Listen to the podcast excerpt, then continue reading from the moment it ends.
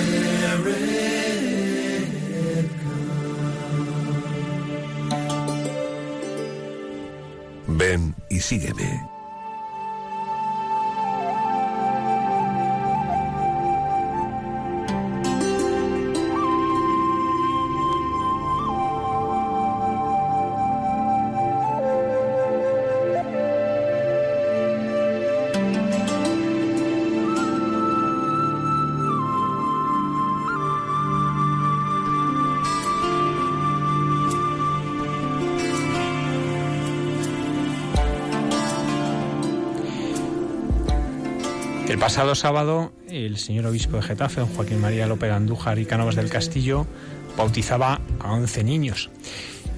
Eso no sería noticia, porque que un sacerdote, un obispo bautice niños es bastante habitual, gracias a Dios. Pero estos niños sí lo eran. Son niños eh, que han sido rescatados a las puertas de la muerte. Eran niños que iban a ser abortados, pero se encontraron con el grupo de rescatadores Juan Pablo II y les ayudaron pues a encontrar motivos a sus madres para seguir adelante con el embarazo. Y el otro día pues varias de esas madres querían bautizar a sus hijos. Uno de esos niños era Jared Edward un niño ya de dos años mofletudo grande eh, bien bien alimentado con buena salud no y que estaba ahí con su madre con Mirela Orozco que está ahí con nosotros. Mirela cuando te dicen que estás embarazada tú qué sentiste Yo sentí muchas emociones, no, no me lo esperaba, porque no, no, no sabía qué hacer en ese momento y tenía muchas dudas, muchas cosas en la cabeza.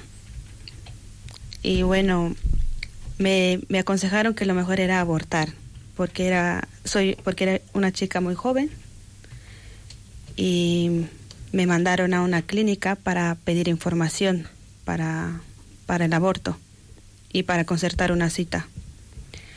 Y ahí fue cuando yo, antes de entrar a la clínica, me encontré con unos chicos que son rescatadores de Juan Pablo II, de una asociación donde, bueno, ayudan a, las madres para, y les dan consejos para que no aborten.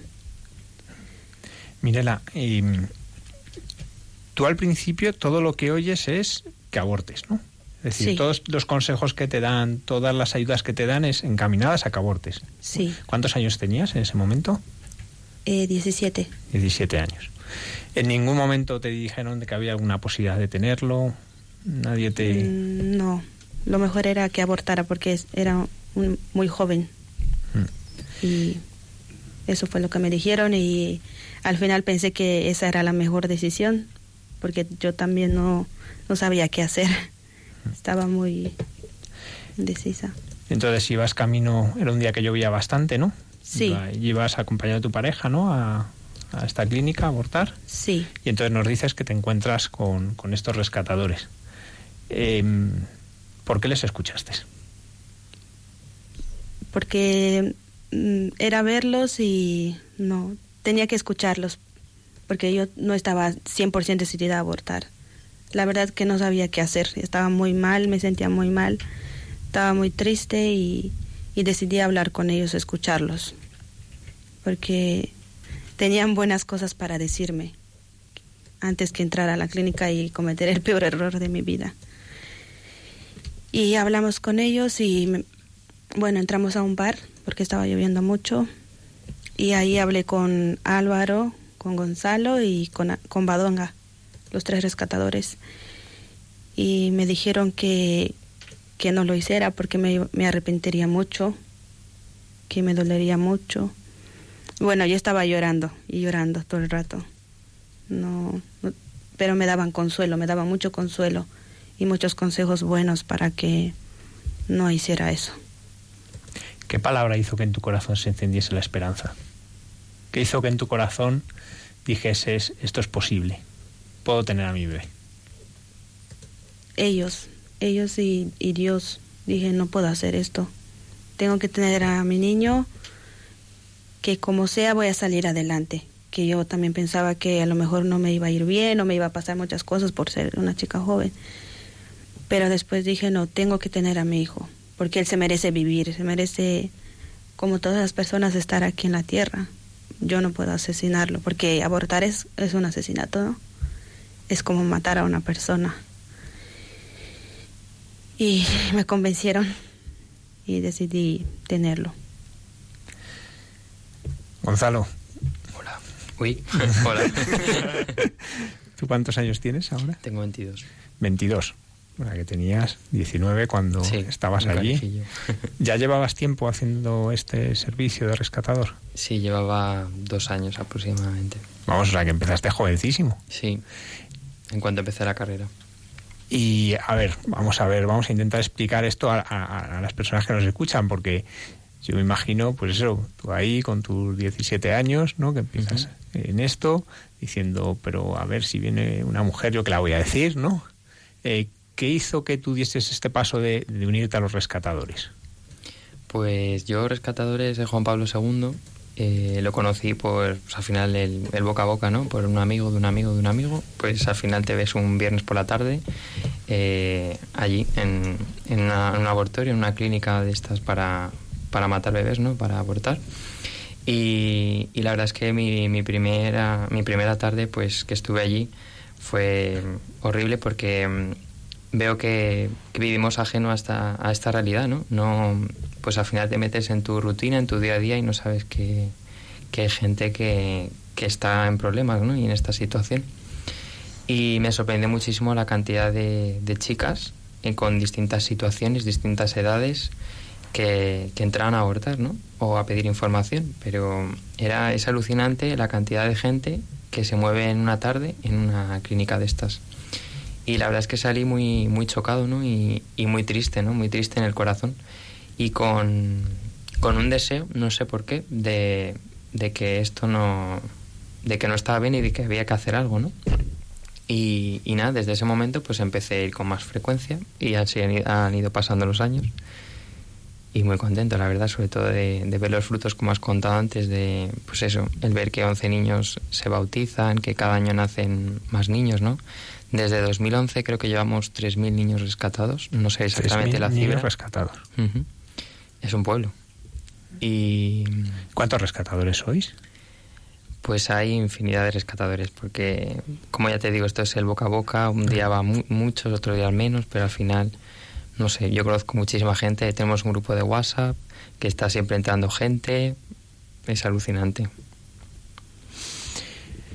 Fíjate, yo me gustaría hacer una reflexión a los que nos escuchan. Yo preguntaría a cada uno, ¿no? ¿Cuántas personas conocemos que han fallecido en un accidente de tráfico? Y todos conocemos seguro gente que ha fallecido en accidente de tráfico. En España, accidentes de tráfico, gracias a Dios, ahora hay menos de 2.000. Hace unos años eran cerca de 3.000, ¿no? Si hay cerca de 100.000 abortos, ¿cuántas mujeres que han abortado conocemos? Y no nos hemos enterado y no nos damos cuenta ¿no? del drama que están viviendo pues muchas mujeres y también muchos hombres ¿no? y, y que haya personas valientes como vosotros y perdona que te lo diga así valiente ¿no? Bueno, ¿No? pues sí personas valientes que, que dan la cara porque sé que no es fácil porque cuántas veces os han insultado muchas. cuántas veces incluso se han intentado agredir Varias. Y sin embargo allí estáis, ¿no? Venciendo vergüenzas, venciendo miedos. Eh, yo me acuerdo cuando estuve de misión en Chile, íbamos puerta por puerta y es que me daba vergüenza. Y era llamar a una puerta y de anunciarles a Jesucristo, pues una mujer que va a abortar, que va con esa carga, acercarte a ella, hay que ser valiente. Hay que El ser Espíritu valiente. Santo, no tiene más. Por supuesto, eso seguro, pero también hay que ser dócil, ¿no? Y lo sois. Y que haya gente pues como vosotros, ¿no? Y, y sobre todo esta cifra que has dado, 3.000. Sí, o sea, que desde el alucinante. 2011 que 3.000 niños no se hayan sido abortados porque esas mujeres que no quieren abortar, que nadie les ha dado una salida, como os contaba ahora Mirela, nadie les ha dado una salida. La única salida y opción que les dan es abortar y no lo quieren hacer, encuentran a alguien que les da esperanza. Entonces me parece que, que esta labor que hacéis, que es muy desconocida y muchas veces pues hasta mal vista, no nos engañemos, ¿no? Por muchos. Pues sin embargo es lo que hace posible que hoy haya un pueblo entero. Y que haya mujeres que no tengan el corazón roto, al contrario, que tengan un corazón agradecido y esperanzado. Como el de Mirela. Mirela, ¿y cómo fue a partir de ese momento?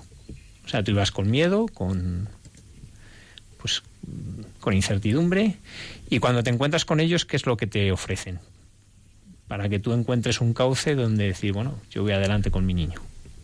Bueno, con ellos todo lo que encontré fue consuelo, apoyo y sobre todo con Marta, ¿no? Que, que me llamó por teléfono para darme todo su apoyo y decirme que, que no abortara por nada del mundo, que quien dijera lo que dijera no le hiciera caso y que yo tuviera a mi hijo, que ella me iba a ayudar siempre.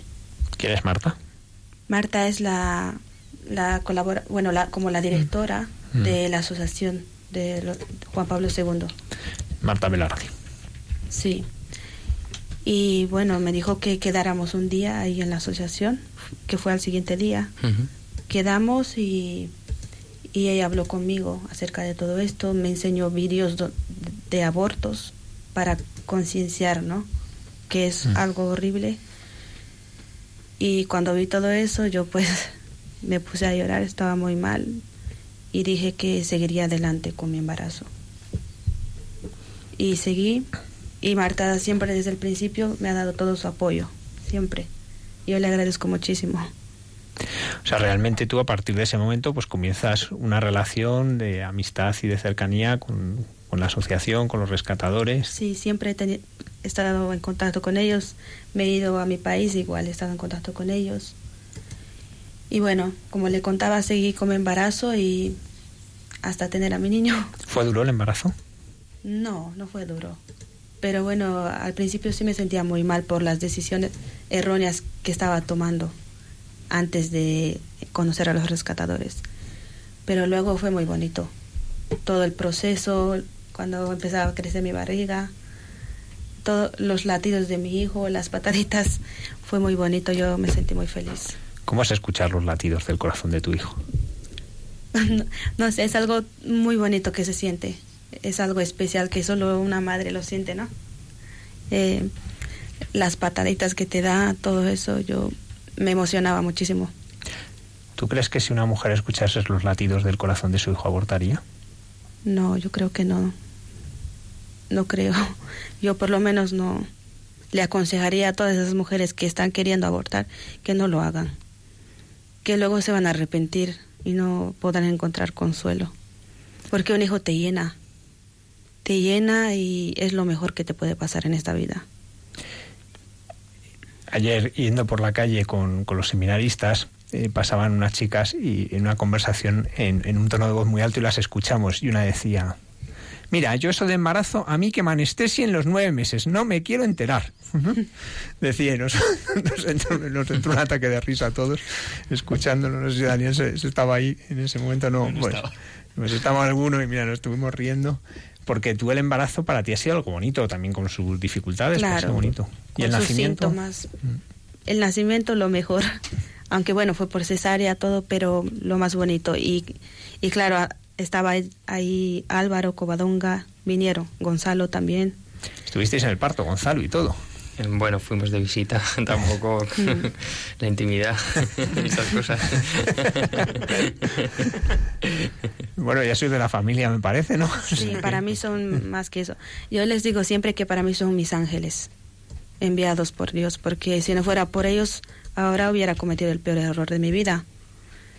Por eso siempre les digo que son mis ángeles y les voy a dar siempre las gracias toda mi vida. Muchísimas gracias. Si me está escuchando Covadonga, sobre todo, bueno, Marta, ¿no? Que es la, la que organiza todo esto, ¿no? Álvaro y a todos los que rescatan a los niños. Muchas gracias por todo. Gonzalo, entonces, por lo que nos cuenta Mirela, no os quedáis simplemente en no abortes, sino que lo hay un, un acompañar, ¿no? Un, Efectivamente.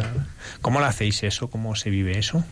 Pues a ver, eh, rescatadores de Juan Pablo II somos los rescatadores en sí, ¿no? Los grupos, pues la mayoría universitarios, hay jóvenes, incluso hay gente mayor que sale de sus trabajos, sus fines de semana por, por sus quehaceres y tal.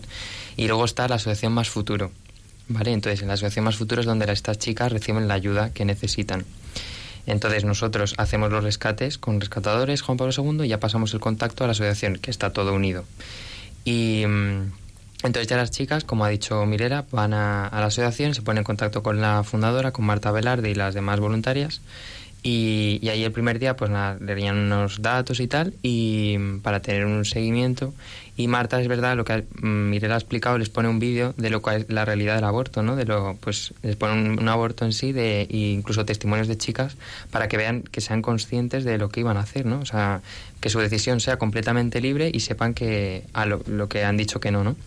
Y ya a continuación, pues ya nada, se reciben toda la ayuda que necesitan. Más futuro eh, no solo da la, la, ayuda material que necesitan, pues leche, pañales, ropa, incluso comida o lo que fuera, sino eh, se le hace un seguimiento personal, individual a cada una, ¿no? En función de sus necesidades que necesiten, ¿no? Pues a lo mejor que alguna necesita que se le acompañe a tal sitio, necesita, no sé, Dist distintas cosas, ¿no? Según la, la, situación de cada una.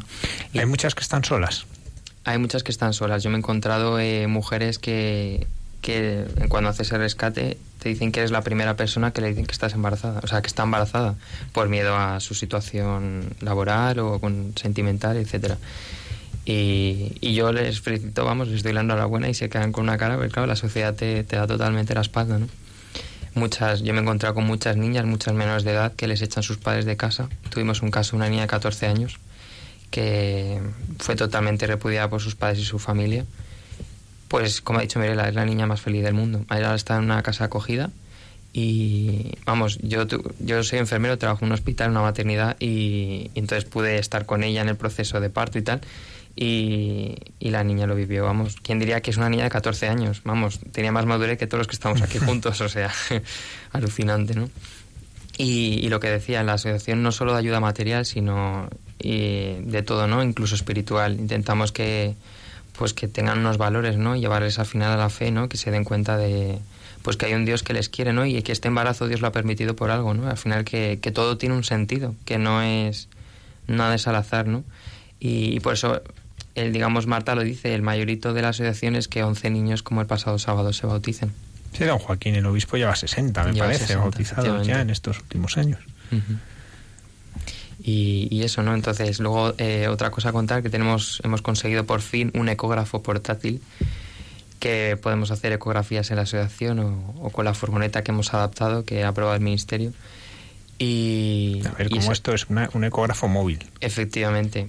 Y la idea es un poco eso, que con las estar en la puerta del laboratorio, vamos en los alrededores, porque en la puerta no se puede estar no. por la situación. Y, y nada, eh, pues eso, a toda la chica que quiera y tal, se le, se le haga una ecografía por lo, precisamente por lo que habéis dicho, ¿no? Que si una mujer es al final es verdad que con un test un predictor pues te dice estás embarazada pero al final eh, hay que hacer un acto de fe no no digamos que no tienes pruebas fehacientes hasta que se demuestra que con una ecografía latido fetal, pues efectivamente hay, hay un niño no latiendo. Y eso es un poco lo que se intenta hacer, un rescate, ya te digo, somos meros instrumentos, el Espíritu Santo desciende sobre nosotros, porque si no yo no sé cómo se puede hacer eso. Y, y nada, simplemente yo les doy lo primero la enhorabuena a las chicas, porque porque es que efectivamente es, y, le haces consciente de que, de que es madre, ¿no? Y de que, de que tiene un ser en, en su interior, de que, de que goza de la gran suerte de, de tener un, un niño en su tripa y, y que lo puede proteger, ¿no? Y que ese niño, pues, eh, simplemente necesita tiempo, tiempo para, para vivir, ¿no? Y que, y que necesita de su madre al final. Y, y nada, entonces pues te encuentras situaciones de todo, de pues eso, eh, niñas que son obli- obligadas por sus padres, chicas que por su situación no quieren, o incluso mujeres mayores de em- empresarias que gozan de una buena situación económica que lo rechazan, ¿no?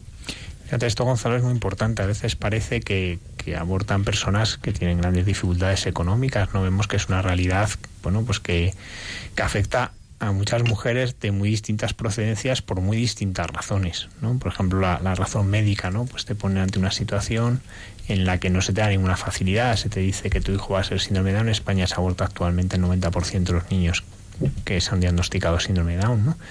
Eh, Es decir, que esto es una realidad que abarca a muchas más personas en muchas más situaciones, ¿no? que no son simplemente personas pues, con una dificultad, ¿no? que, a veces son personas económicamente, familia estable, pero se encuentran con un diagnóstico médico, a veces muy incierto, pero que, que se les da como cierto y que eso les lleva a que no les den otra opción, ¿no? a que Eso esta es. situación abortan. ¿no? Eh, por eso, cuando decías, les doy la enhorabuena, es que la primera enhorabuena es la tuya, a lo mejor, muchas veces. ¿no? O sea, la primera vez que escuchas enhorabuena porque estás embarazada, o sea, esto que está sucediendo es un bien, eh, es a vosotros. Porque por desgracia no he escuchado. Y, y ya digo, y no es a lo mejor esa chica que decías que está sola, que no se ha podido contar a nadie, no es esa mujer que tiene marido, que tiene hijos, que tiene padres eh, y que nadie le ha dicho enhorabuena. Efectivamente. Y eso gracias a que hay alguien que les da enhorabuena, porque yo creo que tú hablabas del Espíritu Santo, por supuesto, pero ese Espíritu Santo actúa en un corazón que no quiere abortar. Es decir, como tú decías, Mirela, en el fondo sabes que no quieres hacerlo. O sea, no, ves otra opción. Hay una puerta que te han dicho esa es la puerta, pero yo no la quiero pasar, yo no quiero atravesar esa puerta. Y, ahí es donde podéis, gracias a que estéis vosotros, alguien les dice que, que efectivamente que lo que su corazón pide es posible, que es tener ese hijo.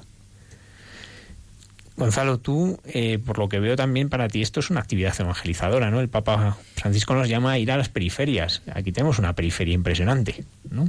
Una periferia desconocida, una periferia que no se tiene en cuenta, pero tú sales. ¿Por qué tú te habías llamado a evangelizar en esto?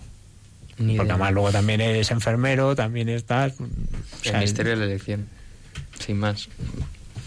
No sé, desde siempre a mí la vida me ha, me ha parecido un milagro. Me parece sorprendente que de un óvulo y un espermatozoide salga una persona. Y, y veo que la mujer goza de, de ese privilegio, ¿no? De gestar una vida. Y, yo como hombre y, como ser humano hemos de, hemos de velar por ello, ¿no? Para proteger a esa mujer embarazada. Veo que la sociedad hoy en día se... eh, la mujer está desprotegida en este sentido. Y, y es muy importante, ¿no? Velar por... Porque la mujer es la depositaria de la vida, ¿no? Al fin y al cabo. Y, y eso. No sé, el misterio de la elección. Vamos a los bautizos del otro día. Mirela, eh, ¿por qué el bautizar a tu niño? ¿Por qué bautizar a Jared Edward? Bueno, para mí es muy importante que mi hijo reciba la bendición de Dios, ¿no? Y bueno, Marta me lo organizó todo. le, le vuelvo a dar las gracias. Ellos, bueno, yo soy católica y bueno, lo, lo más importante es que mi hijo reciba la bendición de Dios, como le dije. Porque es muy importante, ¿no? Porque todos recibimos la bendición de Dios. Y ¿Y tú qué, qué viviste el otro día, el, el- el sábado Ah, fue pasado? Muy, muy hermoso, muy bonito. Los padrinos. Ahora un bautizo 11 niños Sí. jaleo, ¿eh? Sí, sí, Jaleo. bastante. No fue. Sí, ¿no? No fue. Sí, y el mío no paraba de llorar, ¿no? Todo el tiempo. Pero bueno, Quiero decir que no paraba de llorar hasta el momento en el que fue bautizado. Ah, mira, a veces pasa En el eso. mismo momento en el que fue bautizado, cayó. Sí. O sea, cayó. Fue alucinante, pero cayó. sí. Bueno, fue una emoción muy bonita mm, tener ahí a mis familiares, a, a, a los rescatadores, a Marta y a todos los que están en el grupo, ¿no? Eh, y a los padrinos también, claro. Mm, Me gustó mucho, yo me sentí muy feliz ese día, porque claro, yo también estaba esperando a ese día, ya estaba pasando mucho tiempo. Sí, lo que hay que tardaste. Sí, tardé bastante. Y bueno, y ese día llegó y fue lo más bonito para mí. Bautizar a mi niño y, y que fueras junto con esas personas que me ayudaron tanto. Y que gracias a ellos mi niño está aquí, ¿no? También, a los rescatadores y a Marta. ¿Cómo veis vosotros los bautizos? Para ti, cuando vas a un bautizo de un niño que has participado, ¿tú en cuántos rescates has participado que se han echado atrás? Pues la verdad es que no sé, No sabes. varios. Más. Mm, Al final, no sé. Sea, hay tanta gente que entra, tanta gente que... No sé, es alucinante el movimiento que hay. ¿Y cómo vives los bautizos? Pues la verdad es que con mucha alegría, ¿no? Porque al final ves que, pues eso, es, es un fruto, ¿no? Es un milagro que, para empezar, que ese niño esté ahí y que, y que también los, pues, a que los padres han dicho que sí, ¿no? Y, y tantos y tantos niños, ¿no? 11 niños, un bautizo de cada uno con su historia, cada uno con su pues eso con sus circunstancias y tal y hayan salido adelante y, quieran pues eso al final es una forma del bautizo no de, ser hijo de Dios no y es un, es un milagro o sea es que no, no hay palabras es, es que es un milagro es un milagro Y ser testigo de los milagros siempre nos ayuda a creer en los milagros, ¿no? Y a, y a- y a crecer en el deseo de que eso llegue a más personas, ¿no? Vamos a preguntarle a Daniel, que es seminarista. Daniel, tú has participado en muchos rescates, tú pocos porque tienes que estar en el En seminario. pocos, en pocos. Soy su formador, lo digo para que lo sepan que por eso sé lo que puede y lo que no puede. Eh, para, ¿A ti qué te llevó a, a dar también este paso de, de- de participar en los rescatadores? Eh, pues ve- veníamos hablando en el coche porque, o sea, vamos, le he dicho a Mirela que fue casualidad, pero yo creo que fue algo muy providencial y muy de Dios porque mm, yo no sabía que esta asociación existía. La asociación estaba al lado de mi casa, o sea, bueno, de donde viven mis padres. Mis padres viven en Alcorcón y yo estaba un domingo por la tarde en casa con una amiga y me dijo, oye, mi madre está envolviendo regalos eh, en la asociación, era Navidad, y me dijo, ¿nos acercamos a ayudar? Y dije, pues venga, vamos. Y entonces llegué a la asociación Más Futuro y, y ahí estaba Marta, estaba todo patas arriba, todo lleno de regalos por todas partes y todos envolviendo. Fue hace unos tres años. Y, y entonces lo primero que me dijo fue, tienes que conocer lo que son los rescates, tienes que saber lo que son los rescates. Y dije, "Mm, ¿qué son los rescates, no? Me dijo, mañana mismo te vienes, mañana a las tres y media. Y, y entonces en ese momento sentí un impulso muy grande pues, pues de ir. De ir y, y decir, pues, pues mañana a las tres y media, allá que voy. Y, y entonces me presenté allí y, y con miedo también. Yo me acuerdo que iba en el metro y iba diciendo, "Mm, a ver, ¿dónde me estoy metiendo? A ver, ¿qué es esto? Y, y entonces cuando llegué eh, fue algo que me, que me cambió por completo, ¿no? O sea, recuerdo que, que en esa tarde estuve de tres y media a cinco y en ese periodo de tiempo entraron 18 mujeres a, a la clínica. Las fuimos contando y fueron 18 mujeres las que entraron. Y, o sea, y, y era mirarlas y, y- o sea, mirarlas y decir, ¿qué necesitas para que tu bebé viva? O sea, ¿qué necesitas? Y, o sea, te lo damos, pero ¿qué necesitas para que tu bebé viva? Y, y salí tan impresionado pues que le dije a Marta, mañana volvemos. O sea, recuerdo que este día era eh, el día antes de Nochebuena y que precisamente pues muchas mujeres querían aprovechar para abortar pues para luego tener los días de, de descanso de, de la Navidad. Y, y entonces pues era como muy mm, paradójico, ¿no? Pues que precisamente los- el tiempo en el que celebramos eh, el nacimiento del Señor, el tiempo que celebramos la Navidad, que es un tiempo en familia, pues que pues que tantas mujeres entrasen en, en esa hora y media pues a, a abortar, a pedir información para, para, para abortar. Y, y recuerdo que yo llegué tan impresionado a mi casa que me puse a mandar mensajes a los seminaristas. He estado en esto, ¿queréis venir pasado mañana? Creo que era el día 26 o el día 27. Eh, ¿Queréis venir? Y entonces me llevé a tres.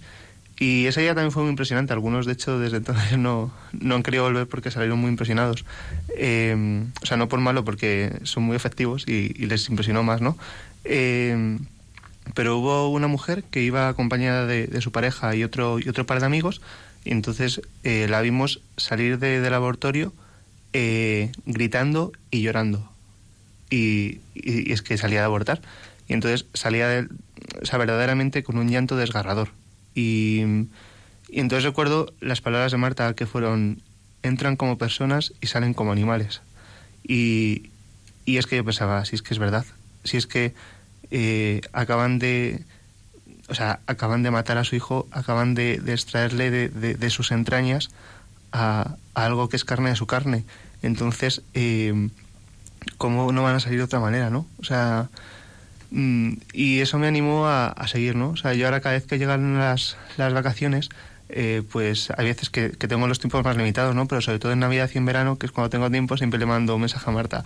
Mañana, mañana voy, mañana hay, o mm, hay esta semana, y siempre me dice, sí, vente a tal hora o tal y cual, ¿no? O sea, y, y luego también me estaba acordando de, de, lo que decía Gonzalo, de cómo muchas veces mmm, es un poco surrealista la situación, porque ves a la mujer que va a entrar al laboratorio con el carrito de su bebé acompañada, ¿no? O sea, ves que va en el carro su hijo y que está yendo a la clínica a, a pedir información. Y, y, piensas, es que, eh, ¿qué está pasando, no? O sea, ¿por qué el hijo que llevas en tu carro puede vivir? ¿Y por qué estás entrando a pedir cita, ¿no? Por otro. Y también es muy impresionante pues ver cómo muchos padres van acompañando a sus hijas. Eh, a sus hijas de 16, 17 años, mmm, pues que van todos juntos en familia a, a pedir cita para, para abortar, ¿no? Y, y, también es algo que, que, pues que te impresiona y que te dice qué está pasando, ¿no? Eh, o sea, me estaba viniendo a la cabeza pues ese tipo de imágenes, ¿no? Que cuando Gonzalo estaba hablando y, y pues que al final es eso. Y, y, la verdad es que yo también desde aquí tengo que darle un agradecimiento muy grande a, a Marta porque, porque gracias a, ese encuentro providencial en la asociación, eh, pues sí que pude conocer esta realidad y, ¿no? Y ahora pues lo, los medialistas más participativos, o sea, que más estamos colaborando con ella somos Rafael y yo, que somos los dos de, de Alcorcón y que siempre que tenemos oportunidad en vacaciones siempre decimos, vamos mañana a rescates, venga, y siempre estamos pues sí, también darle las gracias porque, porque ha sido una realidad muy impresionante que, que es que me, me, anima ¿no? a seguir. Y también es verdad que es que doy fe de que es gracia del Espíritu Santo. Porque cuando estás ahí con una mujer, no sabes si vas a tener un minuto, 30 segundos o cinco. No sabes el tiempo que se va a parar. No sabes si te va a tirar el papel a la cara, como te lo ha tirado. No sabes si te lo va a romper. Y, o sea, como muchas cosas que, que nos han pasado, ¿no? Pero al final es pues eso, ¿qué necesitas para que tu bebé viva? ¿Qué es lo que necesitas? Mm, soy capaz de estarme contigo toda la tarde eh, para conseguir que, tu bebé viva, o sea, para que, tu bebé salga adelante y, nosotros pues vamos a ayudarte y, hacer lo que sea posible y lo que sea necesario para acompañarte en todo tu embarazo y con tu hijo hasta el final. En tu camino al sacerdocio en estos años que llevas preparándote para ser sacerdote, ¿qué ha supuesto el participar como rescatador? Que, eh, en concreto a tu vocación sacerdota. Pues, la, o sea, a nivel general, a nivel particular también como la sed general que tiene el mundo de Dios y que tienen también muchas veces estas mujeres de, de Dios. Eh, no sé, mmm, Marta también me dice muchas veces, el sacerdote que viene a veces a con las chicas, o, ¿no? o sea, como que también es súper necesario eh, un acompañamiento espiritual, un, sentido, y, también pensar que yo me estoy preparando para esto, ¿no? Usted decía antes eh, cuántas mujeres han abortado que, que, conocemos y que no lo sabemos, ¿no? La cantidad de, mujeres, y, y, yo muchas veces pienso... Mmm, Señor, en mi preparación al sacerdocio, en mi formación al sacerdocio, sé que estoy en una sociedad muy difícil y que nos esperan tiempos difíciles, ¿no? Pero contigo, contigo y, y contigo saliendo adelante, configurándolos con el corazón de Cristo y, y también, mmm, o sea, como abrazándolas y acogiéndolas, ¿no? Eh, y acogiendo a estas mujeres y también con el corazón de pastor.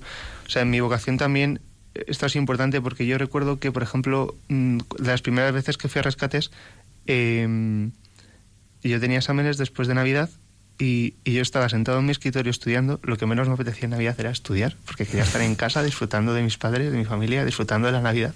Pero tenía que estudiar porque tenía un examen justamente según volvíamos. Y yo me acuerdo que puse en un papel eh, el nombre de una chica que habíamos eh, hablado con ella por la mañana, ¿no? Para que, que conseguimos que hablase con Marta eh, y cada vez apunta su nombre. Y entonces yo empezaba, yo estudio esta tarde y Señor te ofrezco por esta chica. Y cada vez que, cada vez que, que levantaba, que, que, me cansaba, que levantaba la mirada, que miraba, miraba el papel con el nombre y decía, hay que seguir, hay que seguir eh, por ellas, ¿no?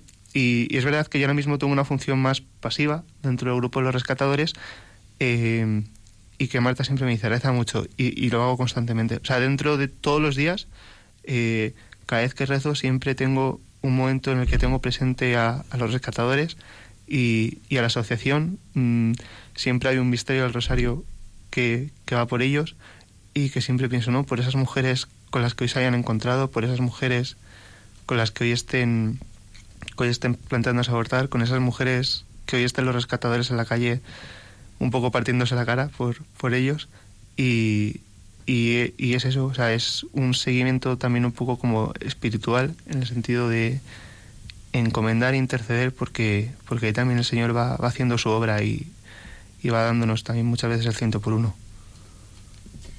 Eh, yo os quería preguntar.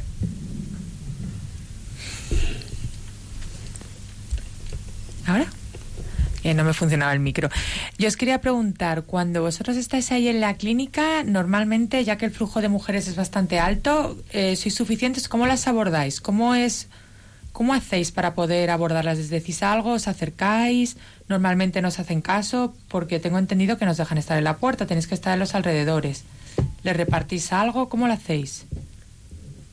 Efectivamente, no podemos estar a, en lo que es la puerta inmediata de la, de la clínica, ¿no? Pero sí nos ponemos a los alrededores y, y nada, entonces eh, nos ponemos en modo círculo si se puede o bueno, un poco más dispersos en función de la tarde. Uh -huh. A veces, pues, o de la tarde a la mañana o uh -huh. va mucha gente. Eh, a veces hay más gente, menos. Y nada, entonces estamos pues pendientes, ¿no? De a ver quién entra, quién sale, un poco los movimientos y tal.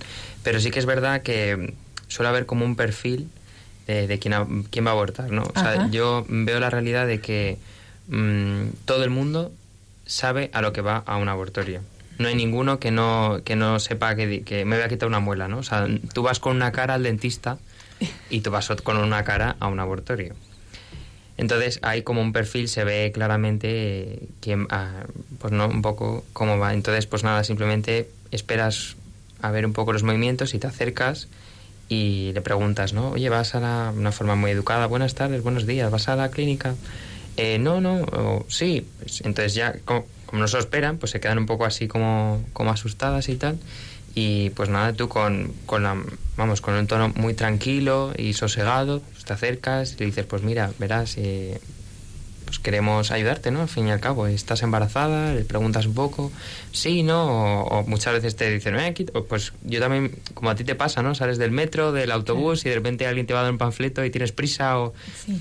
Pues es un poco así, ¿no?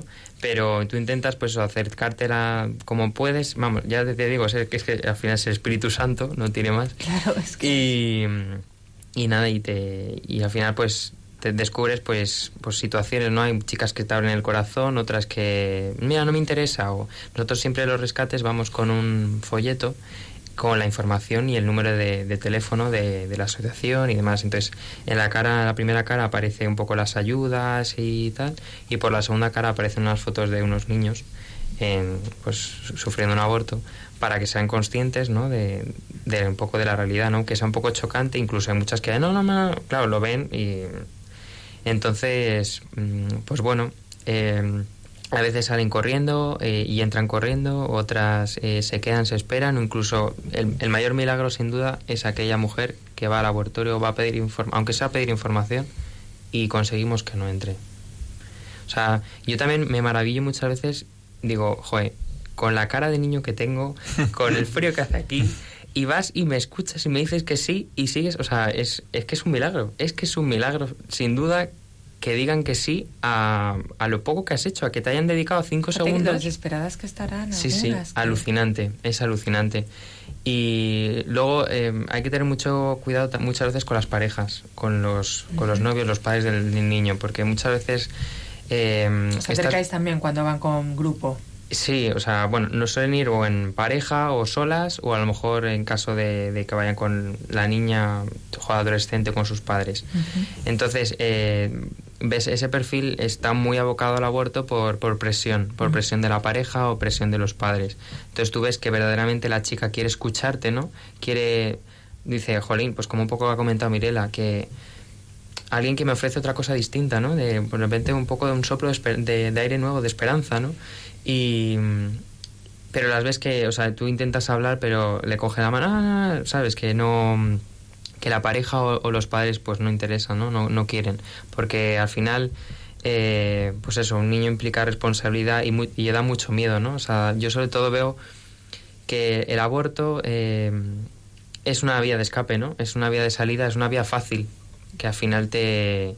pues es una huida al final, ¿no? De, te- pues da miedo, da mucho miedo enfrentarte hasta, ante esta maternidad que no, que no te la planteabas, ¿no? Y, pero eso no significa que sea la, La única opción. la única opción, efectivamente. Eso es lo que queremos hacer, que con los rescates, que, que su decisión sea completamente libre. Es decir, que vean la otra cara de la moneda, que hay otra posibilidad, ¿no? Yo me he encontrado, pues eso, con muchas mujeres que, que decían, es que no me queda otra, es que no, menos mal que has venido porque no sabía que existía la otra posibilidad. Claro. Es así. Padre Javier, a mí me gustaría eh, profundizar en, en, en estas mujeres, ¿no? En, en estas mujeres que yo creo que además son, eh, bueno, pues un, un- una señal muy clara, ¿no? De la sociedad en la que vivimos, ¿no? Y de las heridas que, que tiene, ¿no? Y, y cuáles son esas causas profundas de, bueno, pues una mujer llegue a, bueno, a matar al hijo que tiene en sus entrañas? Para poder matar al hijo que se lleva en sus entrañas, primero tienes que pensar que no es tu hijo. ¿no? Y eso es lo primero que hace la sociedad, ¿no? utilizando palabras como interrupción voluntaria del embarazo. ¿no? Eh, se cosifica de manera que tú lo veas como una cosa. ¿no? Porque si tú lo ves como un niño, lo que nos decía Mirela, cuando eso escucha el latido del corazón de tu hijo, ya, ya ha cambiado todo. ¿no? De hecho, hay algún estado de Estados Unidos que obliga a ver la ecografía antes de, la decisión de abortar. ¿no? Y de hecho es algo que, siempre hay una disputa muy grande entre los grupos proabortistas, que allí son muy fuertes, con los grupos pro vida, porque claro, los grupos pro vida saben que como si ven una ecografía, escuchan el latido de su corazón, no lo van a hacer. ¿no? Entonces, en la mujer muchas veces eso. Luego, eh, sobre todo está este punto, ¿no? No se le dan otras salidas. Parece que no hay otra posibilidad, ¿no? Parece que es lo único posible, ¿no? Muchas inmigrantes les sucede pues que desde los servicios sociales, eh, pues, pues eso, tienes que abortar. Desde tu familia tienes que abortar, desde tu pareja, pues como decía Gonzalo, tienes que abortar. Por lo cual llega un momento que es que no, no tienen fuerzas para, para salir. O sea, casos como este que nos decía esta niña con 14 años, que, que, que, que, en plan Agustín Aragón saca fuerzas para ir adelante, es muy difícil. Es muy difícil. Y por tanto se ven abocadas a algo que no es una decisión que quieran. Es muy sorprendente, mm, no voy a decir qué página es, pero bueno, si alguien le interesa, se lo podemos decir, ¿no? Una página abortista es una asociación holandesa que lo que hace es fleta barcos que te recogen en el puerto y te llevan a aguas internacionales para abortar. Porque en el país es ilegal. Ahora también lo hacen con drones. A través de drones pasan productos abortivos al otro lado de la frontera, a lugares pues, que se queda a través de las redes sociales. Y en la página web de esta asociación eh, hay una, una parte que dice cuenta tu aborto. Y entonces las mujeres entran ahí a contar su aborto. Y la mayoría lo que te encuentran son cosas terribles. De un sufrimiento atroz. A veces diciéndote, hice lo que tenía que hacer, pero renglón más abajo, estoy fatal, esto es lo más horrible que he hecho en mi vida, ¿no? Es decir, por un lado está que en la razón te hacen querer entender que es la única posibilidad, pero tu corazón de madre no, no, no, no sabe que esto no es así. Por eso eh, las mujeres no quieren abortar. No quieren. Y esto además lo podemos ver en nuestra sociedad, que el aborto es legal. Que hay una banalización del aborto, nadie presume de sus abortos, ¿eh? Muy raramente, ¿no? Nadie presume, nadie dice, ah, yo he abortado, ¿no? En España, eh, en alguno de estos años últimos, no me acuerdo exactamente, fue en 2015, me parece, hubo más de 800 mujeres que era su quinto aborto, ¿eh? Estoy hablando de datos oficiales. Dos de esas mujeres tenían menos de 17 años. Y era su quinto aborto. Nadie presume de ello. Es decir, hay una esperanza. Quiero decir, hay una esperanza, algo que es banal, algo que parece que como es legal es posible, pero sin embargo, en el fondo, quien lo hace sabe que no es algo que, uno quisiera hacer, que en el fondo lo quiere hacer. Claro, eh, quien no aborta, pues sale adelante con su hijo, con sus dificultades, pero quien aborta eh, se rompe su corazón para siempre. Y es muy difícil de reparar. Gonzalo me pide la palabra. También quiere decir que desde la, desde la Asociación Más Futuro ayudamos a las madres también con el síndrome de posaborto. O sea, no solo con la cara A de, de Mm. sale adelante con tu bebé y tal, sino también a estas madres que, que así lo desean pueden contactar también con nosotros. Incluso con recién salidas de abortar, eh, se lo decimos, si para cualquier ayuda que necesites, eh, aquí tienes nuestro número de teléfono, cógelo y, y cuando quieras. Y hay un día que se cierra la asociación para, para estas madres, para que va un psicólogo, está también Marta y tal, y se intenta eso, que para que puedan salir adelante en su nueva situación, ¿no? Y sobre todo se les invita a, a que se pidan perdón, porque el sentimiento de culpabilidad que tienen estas madres es muy grande, ¿no? Entonces, eso, a la reconciliación con Dios, que se puedan confesar, vayan a misa, todas las ayudas posibles. Sí, hay todo un camino ahí que, que se hace. Existe el proyecto Raquel también, que empezó en Estados Unidos, ¿no? Porque claro, si muchas de estas mujeres no han podido ni siquiera contar su embarazo, jamás van a poder contar su aborto a nadie. Es más, es curioso, pero el trauma después de un aborto es más grande en las sociedades en que es legal que en las que es ilegal, y tiene una razón. En un país pues como el de Mirela, que es ilegal, ¿no? Eh, si tú abortas y te sientes mal, sabes por qué te sientes mal. He hecho algo que está mal. Pero claro, cuando tú abortas en un país que es legal y que hay, se ve como, como algo que está más o menos bien, yo me encuentro fatal, pero todo me dice que no he hecho nada malo. Pero yo estoy rota por dentro. Claro, eh, a ver, esto sucede hasta en los abortos espontáneos. Que dice una mujer que aborta espontáneamente se encuentra fatal porque ha perdido a su hijo y ¿qué le dicen? La madre le dice, hija, si eres muy joven ya tendrás más. El marido, tú no te preocupes que no pasa nada. ¿Cómo que no pasa nada? Si estoy hecha polvo y rota por dentro y me estáis haciendo que me calle. Claro, si esto pasa en un aborto espontáneo, ¿cómo no va a pasar en un aborto provocado? ¿no? Entonces es tremendo porque se crea un silencio que va destruyendo. Porque claro, ahí se ha producido la muerte de un niño o de varios. Pero se ha, muerto, se ha producido la muerte como madre. Es decir, de su maternidad. Se ha producido también la muerte como mujer. El, ser mujer es apertura a la vida. Es esencial a la mujer esa apertura, esa acogida a la vida. El no haber realizado esa, esa función, eso que es más que una función, porque es todo un ser, también rompe. Eh, como persona. Es decir, eh, son muchas muertes las que hay en un aborto. Y claro, todas esas muertes crean un entorno de muerte, ¿no? Que, que hay que ayudar a reparar. Hoy precisamente contemplamos el corazón herido de Jesucristo, quien lo repara es, el, es Cristo. O sea, un corazón roto por un aborto solo lo puede reparar Cristo. Después de un camino de reconciliación, un camino de perdón, un camino de perdón, como decía Gonzalo, a ella misma, que es lo más difícil de todo en un aborto, que una mujer se perdone a sí misma, pero claro, perdona a esa pareja que me ha abandonado. Claro, porque yo ahora quizá eh, pues pienso, ¿no? En, en, pues una mujer que se ha quedado embarazada, ¿no? Y, y pues las preguntas que, que, que a lo mejor si se encuentra con, con un rescatador o con o contigo o con un sacerdote, pues puede hacer, ¿no? Como por ejemplo, bueno, yo estoy aquí. A mí me, parece muy bien todo lo que me estáis diciendo, pero pero yo pues me acaban de abandonar, alguien que yo pensaba que me quería y estoy sola. Y además, ¿cómo voy a, sacar adelante a mi hijo? Porque es que no, no, no tengo medios. Es que un hijo no es algo que, que pueda estar un día y otro desaparecer, sino que, que, que, que es para toda la vida. Y, y el rechazo de mi familia. Y, y mi familia no me apoya, es que no lo entiende. Entonces estoy... Es, es, yo a veces siento también estas mujeres como que se sienten solas ante el mundo, ¿no? ¿Y qué respuesta les damos? Pues que no están solas, que, hay muchísima gente, pues estamos hablando hoy de más futuro, pero tenemos la Fundación Madrina, mañana van a tener una misa en el cerro de acción de gracias, eh, tenemos Cáritas, tenemos la Red Madre, que es toda una red pues que ayudan de distintas maneras, con una malla a la cabeza, o sea, hay muchas asociaciones en que gracias a la generosidad de muchas personas hay ayudas concretas, pero sobre todo también hay personas que te acompañan, porque a veces no es tanto lo material, porque al final lo material por un lado por otro se, se, es más fácil sacarlo a lo mejor, ¿no? Sino sobre todo personas que te acompañen al médico, que te hayan descubrir que no estás sola, que te ayuden a, a encontrar a veces una formación laboral, incluso que hay sitios que te dan alojamiento, hay los distintos hogares de vida, Caritas tiene uno en Madrid, el hogar de vida Santa Bárbara, en Boadilla hay otro que lo llevan las siervas de la pasión y hay montones de sitios en que se te da este alojamiento, un lugar donde vivir, porque pues como nos contaba Gonzalo, que hay quien se encuentra en la calle.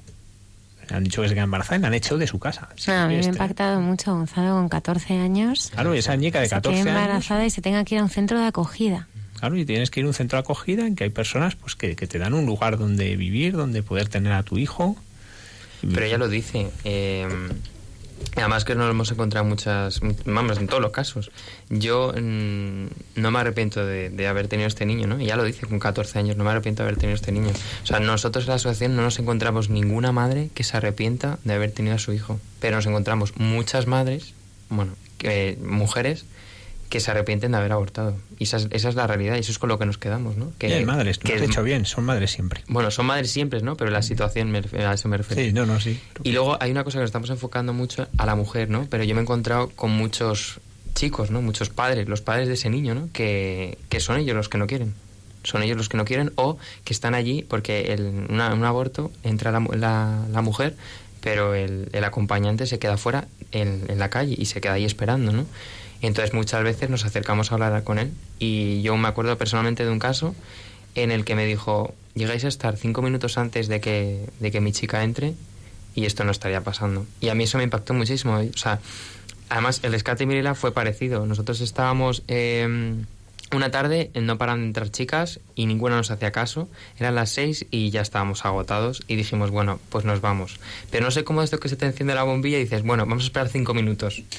Y en esos cinco minutos apareció Mirela con, con su situación, ¿no? Entonces, eh, verdaderamente dices, mm, jolín, estoy aquí y a lo mejor podría estar haciendo un rescate o... Es alucinante, ¿no? El- pues, los tiempos, ¿no? Y, eso, ¿no? Nos- No nos olvidemos también de, de los varones. Eh, la situación también, los vamos, el padre también tiene un síndrome posaborto. Y, y hay pues, muchos, muchos padres que no quieren que, que aborte y es ella la que decide. O sea, que muchas veces también abocamos a la si- que la mujer es la que se ve obligada, pero no, hay casos en los que él, él- él es el que no quiere que aborte y ella, es ella sí, ¿no? Entonces, pues, pues también es- esto es una realidad, ¿no? Que hemos de tener en cuenta. Mira, tú eras de los casos difíciles porque ibas acompañada. O sea, son de las que nos decía Sí. ella que cuando uno se va a acercar dice, uff, Cuidado. tu pareja que le ayudó el encontrarse con ellos. Él iba contigo, te acompañaba, él quería que abortases. En el fondo no, ¿no? Eh, bueno, en el fondo no, pero pensaba que era la mejor salida por ser jóvenes, ¿no? Mm. Pero claro, él también estaba súper indeciso, no sabía qué decir, estaba súper callado, no decía nada. Y, y al final hablamos, llegamos a casa, hablamos, hablé con él y le hice entrar en razón de que no era la mejor opción hacerlo y ya se convenció de que teníamos que tener al niño porque no era lo correcto hacer lo otro, ¿no? Pero bueno, ah, también hay algo que se me olvidaba decir que, que después de hablar con ellos, al final yo sí entré a la clínica con, con mi pareja, pero en cuanto entré quería salir. Dije, no, no, me, no, me, no mereció la pena para nada haber entrado. ¿Cómo es por dentro? O sea, ¿qué es lo que te encuentras? Gente súper vestida, súper limpio, pero súper frío. Frío, totalmente frío. La- las personas secas te dan directamente los papeles que son para concertar la cita para el día del aborto y te dicen que tienes que ir en ayunas y todas esas cosas. Pero yo me dieron los papeles y me salí y no quise saber más nada de ese sitio. Lo único que quería era ir al día siguiente a la asociación de Marta y hablar con ella y tener a mi niño. Eso, y seguir adelante. Según la ley se supone que bueno que hay un plazo antes de abortar, que te tienen que dar esa información, ¿se da? Eh, un plazo, Sí, sí. hay un plazo, o sea, tú, tú tienes unos días, tres días, ¿no? Eh, te tienen que dar una información con también recursos, eso te lo dan. Sí, firmar y todas esas cosas, sí, ahí, bueno, yo lo- cuando leí los papeles vi todo eso. Pero yo llegué a mi casa, arranqué, lo rompí todos los papeles y, y no quería saber nada más de eso. nunca. Y seguí con mi embarazo. ¿Cómo se vive eh, cuando, pues eso, porque estamos contando los, como, como Mirela las personas que han dado un paso al frente, pero cómo vivís cuando, bueno, pues cuando os encontráis pues reacciones de no quiero escucharte o, cuando veis casos, pues como decíais, pues una chica que os quiere escuchar, pero la pareja, los padres no dejan. ¿Cómo se siente uno? Pues la verdad es que muy triste, porque, bueno, mm, sabes a lo que va, ¿no? Y, que no va a salir igual que como ha entrado, ¿no? Entraban siendo dos, o bueno, los que llevara, y, y sale ella sola, ¿no? Pero, mm, no sé, yo intento sacar una sonrisa para otra chica que venga adelante, pero en el interior pues te quedas chocado, ¿no? E intentas rezar por ella. Yo o sea, yo personalmente siento que en los abortorios son sitios, eh, como ha dicho Mirela, son muy tristes, pero yo personalmente siento ahí una presencia de la Virgen importante. Yo, yo no sé por qué, pero yo creo que ahí está la Virgen eh, con cada mujer haciendo ahí un, un- vamos acompañándola no intentando ahí pues a, a- modo de madre no de hija mía no hagas esto no no sé yo personalmente de hecho en una farola hay una farola en, en una de los abortorios de Madrid y me acuerdo unos rescatadores eh, pegaron una virgen arriba del todo que hicieron ahí un estataje vamos se subió uno encima de otro y pegaron una virgen y vamos la virgen esa hasta que se le arrancó el viento estuvo mucho tiempo en medio eh, vamos la virgen mirando a la puerta del abortorio no no sé, es, es un sitio muy crítico que, que tenemos, en, por desgracia, en las ciudades de España, pero también con una, yo personalmente con una presencia de la Virgen bastante importante, ¿no? Porque veo que es un sitio de, un punto de sufrimiento, un punto de sufrimiento de la ciudad. Gonzalo, un chico joven como tú, que tienes tu trabajo, que me imagino que acabarás agotado. Totalmente. Eh, y en vez de irte de fiesta, pues vas a pasar malos ratos, porque pasan muchos malos ratos. Es decir, tú eliges estar triste muchas veces. Es decir, tu tarde es estar triste, muy triste, muchas horas. ¿Por qué? ¿Compensa tanto cada vez que encontráis a alguien que os responde? Totalmente. Yo para, para mí tener a Mirela enfrente ahora mirándonos cara a cara, sabiendo que, que su niño está vivo, lo grandote que es, lo sanote que es y lo travieso que es, es que es, es que es que eso es impagable. Da igual la no haber salido de fiesta, no hay- da igual haber estado triste, da igual- es que ¿qué importa? ¿Qué más da eso? O sea, es, es que no, no está pagado, es que no está pagado. Es que es un milagro, lo que decíamos antes, es un milagro. Es que el don que se recibe es mucho más grande que... O sea, es, o sea, es que se recibe un don tan grande y se recibe algo tan grande que es la vida de un niño que, o sea, que merece la pena. Merece la pena morirte de calor bajo el sol, como merece la pena mojarte bajo la lluvia, pasar frío en invierno. O sea, merece la pena por, por conseguir que un niño más y que una madre más salgan adelante juntos y por, y por hacer lo posible. Ahora Sí, nuestro lema, perdón, Sí, nuestro sí. lema es toda vida es importante. Toda vida es importante. Da igual de donde seas, qué situación tengas, tú y tu bebé sois importantes. Y eso es lo que, por, por lo menos yo personalmente les transmito, ¿no? Que eso, le, da- le das la enhorabuena, ¿no? Y le dices que es que tu bebé es importante. ¿Y cuando os dicen que es que viene muy enfermo? Pues es una- situación también bastante difícil. Porque me he encontrado muchos padres que se nota que, pues eso, que ese bebé pues era buscado, ¿no? Que pues les hablas igual. Le- Primero, para empezar, les das la enhorabuena porque son igualmente padres y, y les propones pues la otra cara, ¿no? Que porque en el, en el fondo yo, que además lo veo en el hospital, ¿no? Es que, te es que aquí parece que, vamos, si tienes un defecto, es que ya no vales. Es así. Y entonces este bebé, porque no vaya a vivir después de nacer, ya no vale. Pues es que a lo mejor esos cinco minutos que, va a pasar con sus padres es que son lo que necesita. ¿Sabes? O mm, sin duda es que esos padres, en cuanto pues en, rechacen es- esa vida, ¿no? Eh, es, una- es que, a ver, es una decisión muy importante, ¿no? Y yo veo que también hay que barajar en cada caso, pero sin duda eh, el aborto nunca es la solución. Es que esa es la, el key de la cuestión. El aborto nunca es la solución. Que ese bebé nace intraparto eh, después del parto, ¿qué más da? ¿Qué más da? Lo importante es que ese bebé, además por mi experiencia, es que los niños son unos luchadores y van a intentar luchar eh, a toda costa y sobrevivir. O sea, es alucinante. Vamos, yo me quedo alucinando cuando nacen los niños, cómo enseguida están buscando el pecho de la madre. Y dices, tu madre mía, si está agotado de que se ha tirado 12 horas de parto y está ahí escalando. O sea, es, es, es una barbaridad, ¿no? Y efectivamente, o sea, el aborto nunca es la solución. Y por mucho que tu bebé tenga las horas contadas, da igual, es que yo a lo mejor también tengo las horas contadas. O sea, ¿y quién, y quién soy yo para quitar la vida de una persona? ¿Y quién soy yo para quitar la vida de mi hijo? Y además, ¿quién soy yo para dar trabajo a los sanitarios que se tengan que cargar la vida de mi hijo? Es que a mí personalmente eso me cabrea, o sea, porque yo tengo que, como sanitario también, acabar con una vida humana cuando, cuando yo estudio una carrera, para todo lo contrario. Entonces, no sé, es un tema complicado, pero sobre todo hay que hablar de la esperanza, de la esperanza con estas personas. Mirela, ahora nos están escuchando mujeres que están pensando en abortar. Pues este programa lo escucha mucha gente ahora en sus casas, pues a lo mejor han encontrado este programa por casualidad y se han quedado escuchando porque, porque esperan una palabra de esperanza también. ¿Tú qué les dices? Mm, a todas esas chicas, jóvenes, señoras, bueno, yo les digo que, como, dice, como dijo Gonzalo, que tengan esperanza, tengan fe. Dios siempre está ahí, nunca, nunca les va a abandonar. A veces pensamos que la mejor solución es el aborto, pero yo les digo que no, porque un niño te llena.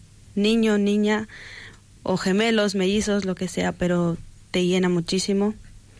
Y yo les, les pido por favor que no, no aborten, porque luego se van a arrepentir muchísimo y nunca lo van a poder olvidar porque hay personas que yo conozco que lo han hecho y, y que les duele en el alma y nunca olvidan ese dolor del aborto. No pueden olvidarlo nunca y siempre lo llevan consigo dentro y es, es un dolor muy, muy fuerte por lo que yo he visto. Bueno, yo gracias a Dios que yo no lo hice, pero si están pensando hacerlo, no, no lo hagan porque hay muchas ayudas, asociaciones que te ayudan con comida, con ropa, con todo. Y de verdad no lo hagan porque es algo muy bonito tener un hijo, es lo mejor de la vida y es para siempre. Y es una bendición de Dios, ¿no? Por supuesto, un milagro de Dios, de la Virgen. Y sobre todo, pues que sigan adelante y que, y que hay ayudas, que psicólogos de todo, ¿no? Fundaciones que te pueden ayudar y que no están solas. Siempre van a estar bien acompañadas, sobre todo de, de Dios, Padre Todopoderoso, de la Virgen.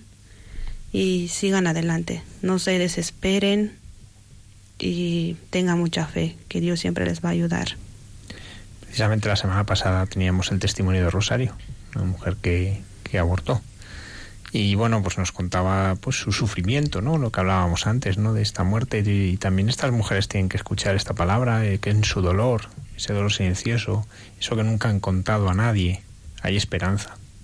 Porque ese dolor es signo de que realmente hay una esperanza. Les duele, porque son madres y porque pueden recuperar una relación con su hijo, con ese hijo que murió, pero pueden recuperar una relación. Y pueden ponerlo en las manos de Dios. Y pueden encontrar un sentido a su historia. Y también hay muchos lugares, como la Asociación Más Futuro, que les ayudan, como los centros de orientación familiar, Proyecto Raquel, que, que pueden encontrar una ayuda. Una ayuda para que puedan expresar el dolor que hay en su corazón. Y también hay que decirlo, y hay que decirlo alto y fuerte para que todos lo escuchen, ¿no? que, hay una esperanza, ¿no? como ahora que nos recordaba Gonzalo, que lo importante es que hay una esperanza, que no tenemos que juzgar, nosotros no se nos pide que juzguemos, no hacemos ningún favor juzgando.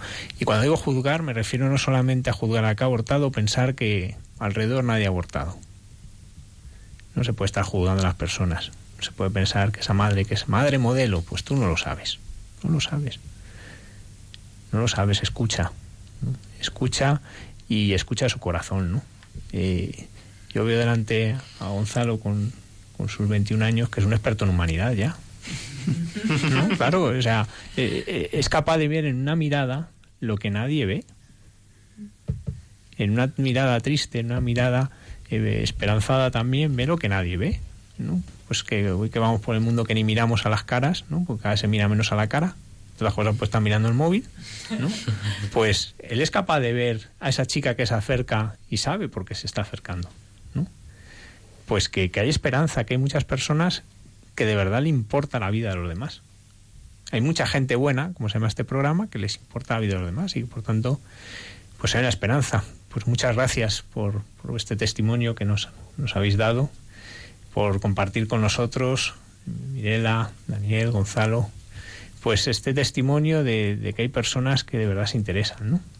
Por supuesto, pues la, asociación la puede encontrar todo el mundo en internet, más futuro. Eh, damos las gracias a Marta, que empezó este camino y, y que está forjando una generación de, de, jóvenes comprometidos con la vida.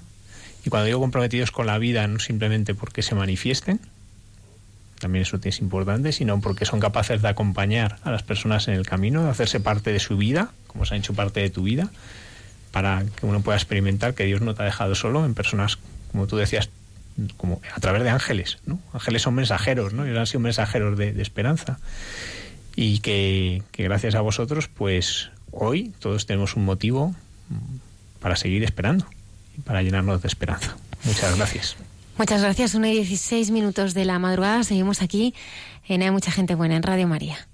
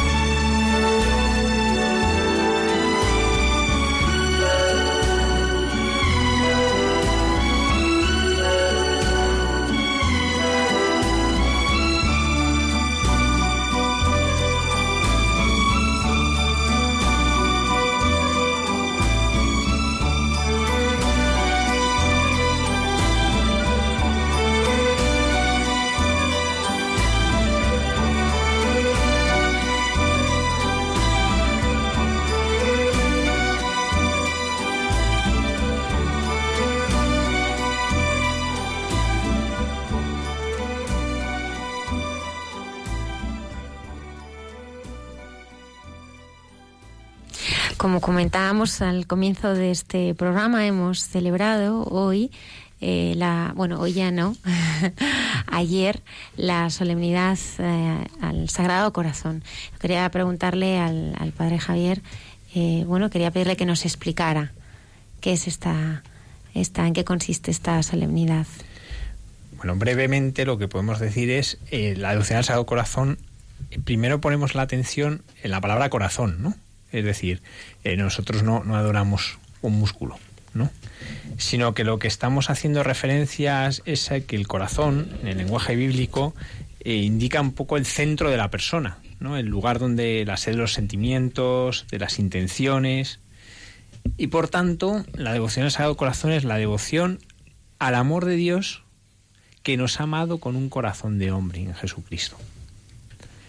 Por eso ponemos nuestra atención en el corazón un corazón que generalmente se representa con una llama, con su llaga y rodeado de espinas. ¿no? Es la, representación más típica, ¿no? Cuando se representa solo el corazón, ¿no? Pues normalmente vemos imágenes completas de Jesús en que se ve como el corazón en su pecho fuera, ¿no? Pero esta representación del fuego, de la llaga y de las espinas nos ayuda a- a introducirnos en lo que es la devoción al Sagrado Corazón, ¿no? Porque vemos el fuego. El corazón de Cristo es un corazón que arde en amor por nosotros. Un amor tan grande que le ha llevado a dar la vida por nosotros. Y por tanto, cuando la devoción al Sagrado Corazón es eso, Dios me ama, Dios me quiere, Dios me ha elegido. Y por tanto es profundizar en ese amor, es entra- adentrarnos en ese amor. Luego está la llaga, esa herida en el costado, es un corazón que se ha desgarrado por mí, que se ha roto por mí, se ha dado por mí. Y a través de esa llaga yo puedo entrar en intimidad de Cristo. La devoción al Sagrado Corazón es ir creciendo en la intimidad con, con el Señor.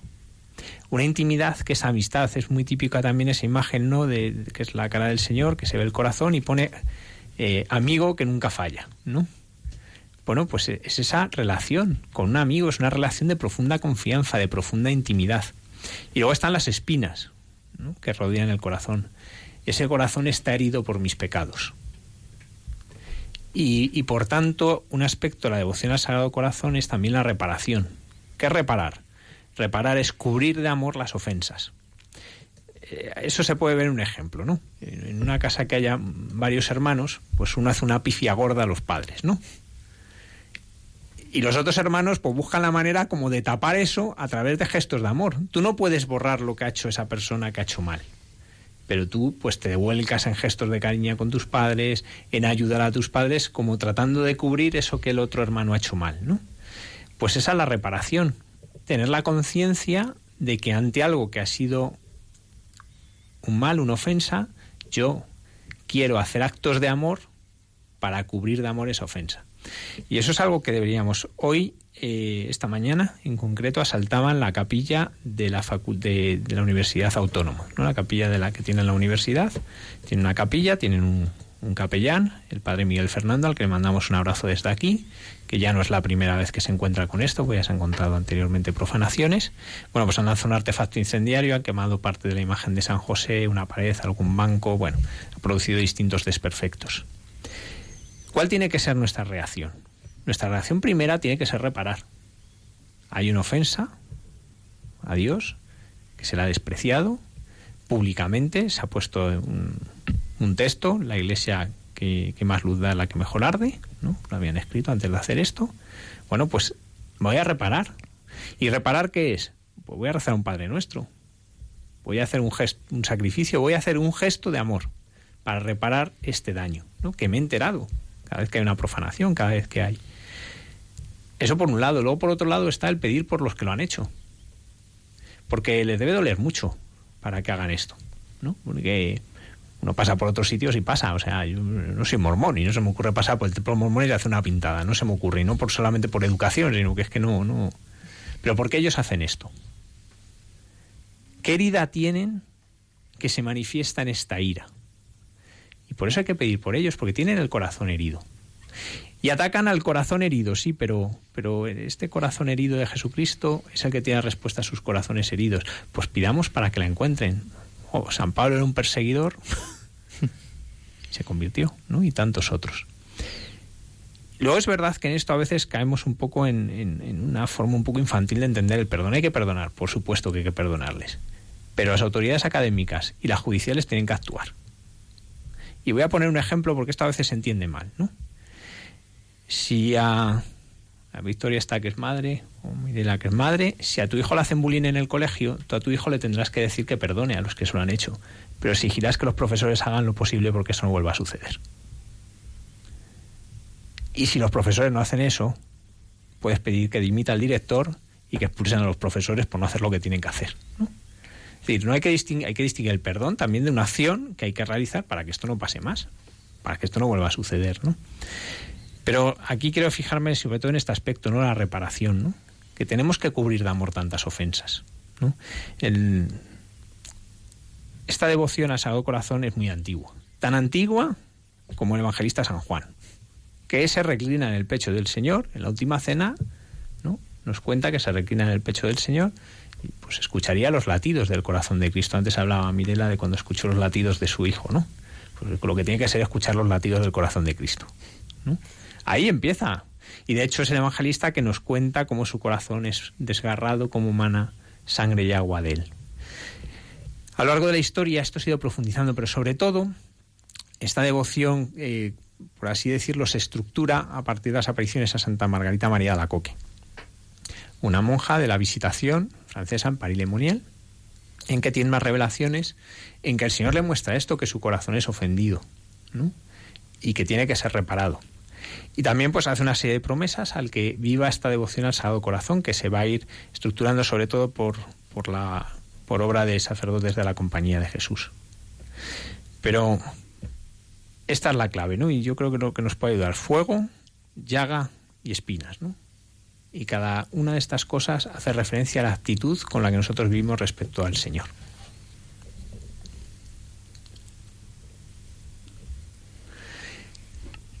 En España esta devoción creció mucho por, obra de los jesuitas, especialmente por el padre Hoyos, que fue recientemente beatificado. Eh, ¿Qué sucedió? Que cuando los jesuitas son expulsados, ¿no? pues cae mucho la devoción al Sagrado Corazón en España. Y cuando vuelven los jesuitas se vuelve a recuperar. Es verdad que también había otras congregaciones, ¿no? En las que hay, y sobre todo que en la Iglesia Universal cada vez van los papas hablando más de la devoción al Sagrado Corazón. De hecho, en esto hay todo un camino que se va realizando por los distintos papas. Es verdad que eh, al principio eran, pues eso, que se iban aprobando asociaciones que tenían la devoción al Sagrado Corazón como elemento fundamental. Eh, y va a ser con Pío el que empiece a haber ya algunas, mm, algunos pasos importantes, especialmente la beatificación de Santa Margarita María, ¿no? y sobre todo la consagración de la Iglesia al Sagrado Corazón, que fue en 1875. León XIII eh, va a dar un impulso fuerte también, ¿no? porque eleva la fiesta al corazón de Jesús al mayor rango litúrgico que había entonces, que era la fiesta y la octava. Eso ahora lo hemos olvidado porque octava tenemos la de Navidad y la de Pascua, nada más. Pero antes había muchas fiestas que tenían su octava. De hecho, de ahí viene la expresión del castellano que todo santo tiene su octava, ¿no? Cuando se te olvida felicitar a alguien, dices, bueno, todo santo tiene su octava, ¿no? Bueno, venía de esto. Bueno, pues es una fiesta que empieza a cobrar una importancia muy grande. Es una fiesta que es cinco días después, el viernes siguiente, a la celebración del Corpus Christi está muy unida a la celebración del Corpus Christi, porque eh, precisamente Cristo nos, nos, entrega su amor y se nos da a través de las especies eucarísticas, y las especies eucarísticas es lo que más profanado es, lo que peor se trata, ¿no? Incluso en el lenguaje común, cuántas veces la palabra hostia, palabra preciosa, que hemos perdido, ¿no? Y la hemos perdido pues porque se ha empezado a utilizar mal a banalizarla y ya nos da vergüenza que cuando alguien dice hostia ya miramos raro, aunque estés hablando eh, de la hostia, hostia significa víctima en latín, ¿no? Es la hostia, es la víctima que se entrega por nosotros, ¿no? Pues es que, se utilice tan banalmente que ya la mayoría lo digan sin, sin ánimo de. sin ánimo siquiera ofender. En un campamento que yo fui con chavales de 14, 15, 16 años, bueno, la palabra hostia la tenían constantemente en la boca y no precisamente para hablar de Eucaristía, ¿no? y alguna cosa más. Y, yo me estaba preocupado y no sabía cómo hacer, pues le llamó la atención. Y uno me dio una, una y me dijo, mire, el rector del seminario menor les contó la historia de un mártir de la guerra que no quiso blasfemar. Bueno, pues vamos a hacer eso. Y eso hice, en una homilía les dije, mira, yo sé que cuando blasfemáis no lo hacéis con intención, no, no tenéis una intención. O sea, se os ha pegado en el vocabulario, pero mirar, ha habido chicos de vuestra edad que han dado su vida por no blasfemar que para salvar su vida lo único que les pedían es que blasfemasen, que dijesen una cosa como la que estáis todo el día diciendo vosotros. Bastaba eso para que le perdonasen la vida y no quisieron hacerlo. Fue mano de santo. En ese campamento se dejó de blasfemar. Y si alguno se le escapaba, ponía cara de horror y le decía, vete a la capilla rezando. Es decir, pues porque por desgracia cuántas veces, ¿no? Pues tenemos al Señor en el sagrario y, ni se entra a verle y, se le maltrata, ¿no? O comulgamos hasta con poco cuidado. Dios mío, si es que comulgamos a veces a la media vuelta. Es lo más importante de nuestra vida, vamos a hacerlo con un poquito de atención, ¿no? Pero que eso, que a veces no hay ni mala intención, que no, que simplemente para que no hacer más cola, ¿no? Bueno, pues, pues por eso está muy unida la fiesta del Sagrado Corazón con, la celebración del cuerpo de Cristo. porque por desgracia al cuerpo de Cristo en Eucaristía tantas veces se le ofende. El corazón de Cristo es, es un misterio. eh, bueno, es un misterio que, que yo creo que es el camino de toda una vida, ¿no? El irlo descubriendo. Yo siempre digo que, que, bueno, pues cuando pienso en, en las apariciones de Fátima que hemos tanto revivido este año del centenario, eh, la Santísima Virgen lo que quería, ¿no? De, de esos niños al final, después de estas apariciones y, y, bueno, de todo lo que sucedió allí en Cobaería, era que el corazón de, ese, de esos niños se asemejara más al, al, corazón de Cristo. Y yo quisiera preguntarte, ¿cómo es el corazón de Cristo? Si tuviéramos que, que describirlo, Padre Javier, ¿cómo, cómo describimos eh, ese corazón, no? En, en, en, una sociedad ahora y en un mundo en el que vivimos que, que nos hacen creer que no tenemos corazón, que todo lo que existe es lo que ve es lo que vemos, lo que cuenta, lo que es eficaz, que, que, que no hay eh, camino para, para, lo sobrenatural, para la trascendencia, para, para bueno, la prueba de, de, lo que no se ve, ¿no? Pero, pero está. ¿Cómo es ese corazón? La devoción al Sagrado Corazón nos da un sano realismo, ¿no? porque es un corazón de hombre verdadero Dios y verdadero hombre, pues corazón de hombre, nos da ese sano realismo. Y nos da el sano realismo de conocer cómo es el amor con que se nos ama. Y, si lo tenemos que definir, infinita misericordia y ternura. Lo que descubrimos en el corazón de Cristo es infinita misericordia y ternura. Todo el que acude a ese corazón va a encontrar eso. Nunca va a encontrar un reproche, nunca se va a sentir expulsado. Es un corazón abierto para que cualquiera pueda entrar. En el Cerro de los Ángeles, que es el monumento al Sagrado Corazón en el, que está puesto allí en el centro de España, lo que pone es venid a mí los que estáis cansados y trabajáis, curiosamente. ¿eh? No, no pone como el Evangelio, ¿no? Pone los que estáis cansados y trabajáis, ¿no? Es una llamada, ¿no? El corazón abierto de Cristo es una llamada para todo el mundo pues que está cansado, que se siente solo, que ve que la vida no tiene sentido, que vive la amargura. Y ahí encuentra esa paz, ese amor, esa ternura que tanto echan falta. Y dentro del corazón de Cristo aprendemos los sentimientos de Cristo. Antes cuando preguntábamos a Gonzalo y a Daniel, pues cómo se vive cuando uno se encuentra el rechazo, ¿no? un rescate. Qué cerca están de los sentimientos de Cristo, porque han aprendido a sentir con Cristo, ¿no? Lo que es el dolor de Cristo por ese niño que, que, se le priva de la vida, por ese corazón de madre que es destrozado, ¿no? Y es que en el corazón de Cristo aprendemos sus sentimientos. En nuestro mundo es muy sentimental, o sea, por un lado hay esto que decías, ¿no? Y por otro lado el criterio es el sentimiento, ¿no? Me siento así, soy así. Hemos pasado del pienso, luego asisto a siento, luego soy, ¿no? Eh, pues ese no sentimientos de Cristo. Yo ahora que estoy releyendo el Evangelio, la verdad es que lo estoy leyendo sintiendo cómo sería el corazón de Cristo, cómo, cómo, cómo siente el corazón de Cristo, ¿no? En cada, en cada, en cada evangelio, ¿no? Y, y, y ese, ese, corazón, pues, pues que está siempre compadeciéndose, que, que nunca es indiferente al sufrimiento humano, ¿no? Tremendamente sensible, delicado, eh, es, es, es, un corazón, pues a mí la verdad es que me ayuda mucho, ¿no? Pensar ese Cristo con su corazón de carne, ¿no? O sea, un corazón de, de, de, de carne, ¿no? Hasta, hasta que también pues le pregunta a Pedro que si le quiere, o sea, que, que, que no solamente Él es Dios y, se quiere dar, sino que necesita también de nuestro amor. Claro, es que esta dimensión es muy importante. De esta hablaba el, Papa Benito XVI, de Euscaritas es, también habla de la devoción al Sagrado Corazón, habla de esta dimensión, no es un corazón que ama, pero que espera una respuesta, que anhela una respuesta. A veces entendemos el amor incondicional como tú quieres, pero que no te quiera. No, no. Incondicional es que yo te quiero, aunque tú no me respondas, pero anhelo tu respuesta, porque en el caso de amar de Dios es que es, que es el mayor bien. Dios, cuando estos esos chicos acercan a decirle a una mujer que tiene una respuesta, le gustaría que todas todas les escuchasen y todas les hiciesen caso. Pues el corazón abierto del Señor lo que nos dice es que todos tenemos un lugar, tenemos una casa ahí, tenemos nuestra morada, nuestro refugio en Él. Y que quiere llegar a todos. Y por eso cuando a Pedro le pregunta, como bien dices, él me quieres y insiste, y sobre todo eso, mostrar que es un corazón canela. Es el tengo sed de la cruz y que marca la espiritualidad de la Madre Teresa. Tengo sed de ti, tengo sed de tu amor. Dios se nos hace mendigo, o sea, eh, una cosa que impresiona mucho es cómo Dios se arrodilla a la puerta de nuestro corazón para que le dejemos, dejemos pasar. Y como dice uno de los himnos de la liturgia, y mañana, ¿cómo es? Y cuando dice, mañana te abriremos, respondía, para lo mismo responder mañana. ¿no? ¿Cuántas veces Dios no pasa nunca? Dios no pasa nunca. Dios nunca es indiferente. Pero cuántas veces nosotros sí somos indiferentes al paso de Dios, ¿no? Y a veces contestamos eso, mañana te abriremos. Mañana. Para lo mismo responder mañana, ¿no?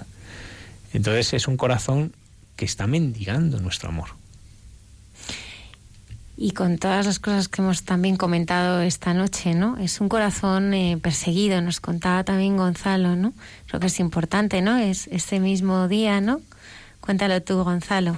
Porque es verdad, ¿no? Yo creo que también el cristiano tiene que estar preparado para la persecución. Estamos viviendo momentos de mucha persecución, ¿verdad? Ayer mismo a una monja en Granada que estaba por la calle, vamos, ellas tienen una escuela para niños, se le acercó un chico de unos 25 años y dijo esto por ser monja y le rompió la nariz un puñetazo.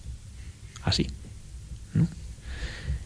Mm, lo de los insultos pues no es tan infrecuente. Una vez a mí me ayudó mucho, mm, llevaba yo muy poquito ordenado, fui a un entierro en Cuenca y hablando con el sacerdote me decía, mira, eh, a veces eh, los entierros nos miran fatal, nos, miran, nos desprecian, incluso a veces nos dicen cosas y mira, yo lo único que sé es que a mí no me conocen y no es por mí, es por Jesucristo.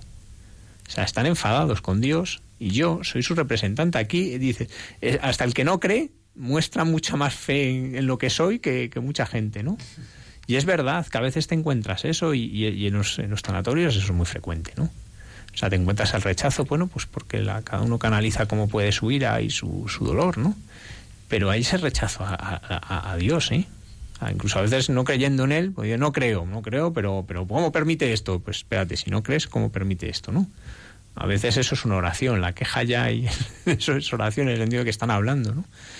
Pero hay este rechazo como el que, nos contaba ahora Gonzalo. Gonzalo, ¿cómo, ¿cómo fue este momento que viviste precisamente pues eh, estando Mirela? Pues eh, lo que decía que mm, estábamos en, en, el laboratorio ¿no? y llovía muchísimo, entonces nos refugiamos en, un garaje que hay por ahí cerca. Y, no sé cómo, de repente, yo nunca había visto a esa mujer, apareció una mujer chillando, insultándonos y diciéndole a Mirela que, que no nos hiciera caso, que, que le estábamos mintiendo. Y fue, vamos, para mí fue como el mismo demonio. O sea, dije, y, y, lo decía ahora, ahora puedo entenderlo, ¿no? O sea, el niño de Mirela tiene dos años y medio, Mirela está aquí dando testimonio pues hay un, está el demonio, ¿no? Que es, que es verdad y que, existe y que no está interesado en esto, ¿no? En que, en que la verdad se conozca, ¿no? Al final. Eh, es verdad que dentro del laboratorio, o sea, en las inmediaciones, pues estamos muy perseguidos, ¿no? ¿no? Porque no interesa, no interesa.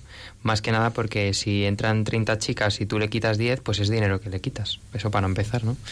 Entonces, es que al final eso, el, el aborto es un negocio es un negocio y, y cuantas más chicas, pues mejor. Entonces eh, fue alucinante, ¿no? Y dije, ¿esta mujer de dónde ha salido? Estaba interesada en que el folleto que nosotros le damos a las chicas, pues también quería cogerlo, la forma de insultar.